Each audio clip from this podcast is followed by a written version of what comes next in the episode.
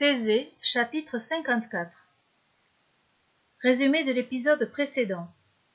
Thésée vient de se lier d'amitié avec Iolaos.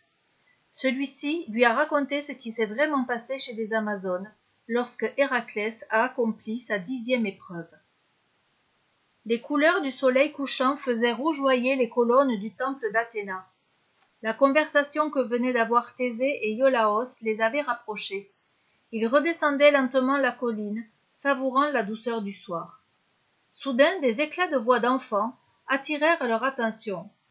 Et moi, je te dis que la coquille d'un escargot, c'est comme le labyrinthe du Minotaure, criait une voix.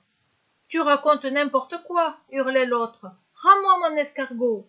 Non, pas tant que tu n'auras pas reconnu que j'ai raison, répondait le premier. Iolaos et Thésée s'approchèrent des enfants, qui se chamaillaient ainsi. Ils étaient accroupis sur la margelle d'un puits, au milieu d'une minuscule place. Un olivier majestueux avait poussé là, offrant un peu d'ombre. Tu vois la, la, petite, toute frisée, qui clame connaître l'intérieur de l'escargot?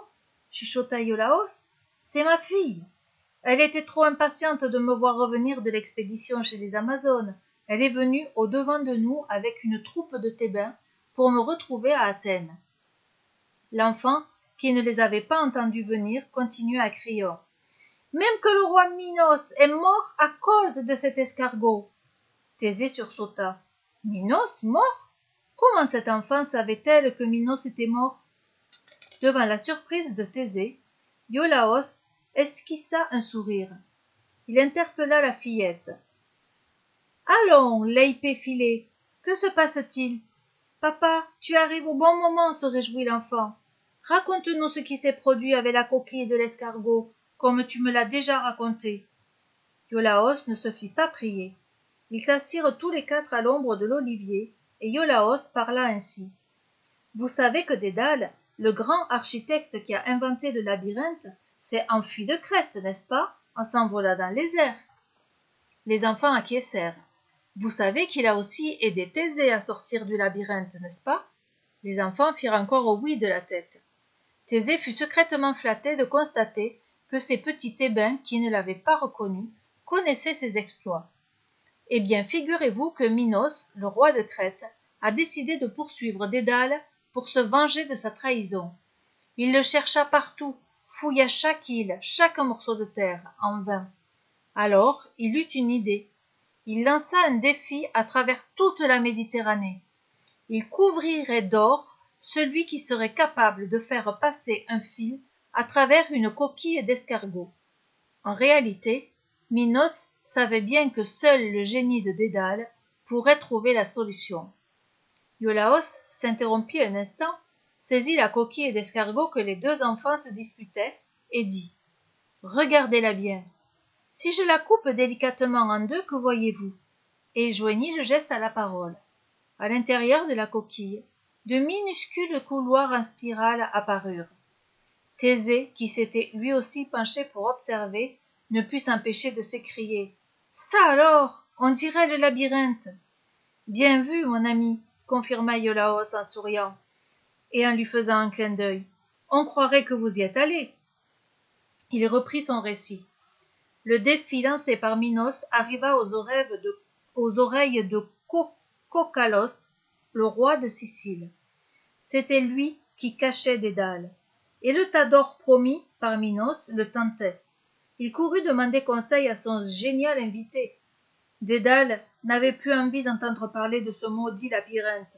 Depuis la mort de son fils, il essayait d'oublier ce cauchemar, mais il ne pouvait s'empêcher de chercher à résoudre tous les problèmes qu'on lui soumettait.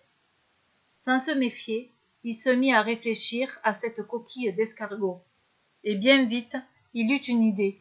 Il lui suffisait de reproduire le principe du fil qu'il avait donné à ariane. Mais cette fois il attacha le fil à une fourmi.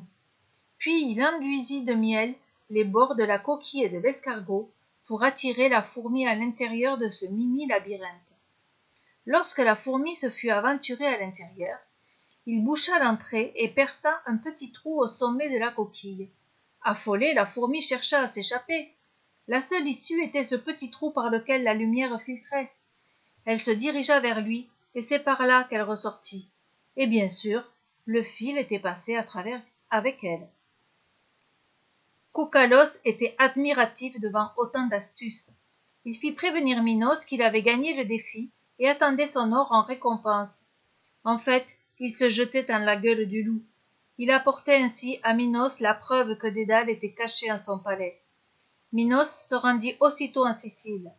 Voilà la coquille avec le fil, lui dit Cocalos en lui tendant l'escargot. Minos se mit en colère. Seul Dédale a pu réussir cela. J'exige que tu me livres, ce traître. Le naïf Cocalos était piégé. Il promit de livrer Dédale dès le lendemain. Et en attendant, il offrit l'hospitalité au roi Minos. Iolaos ménagea une petite pause dans son récit. Les deux enfants étaient suspendus à ses lèvres. Thésée aussi était captivé. Il avait les mêmes yeux brillants d'impatience que les enfants. Comment Dédale allait-il échapper à Minos? À suivre.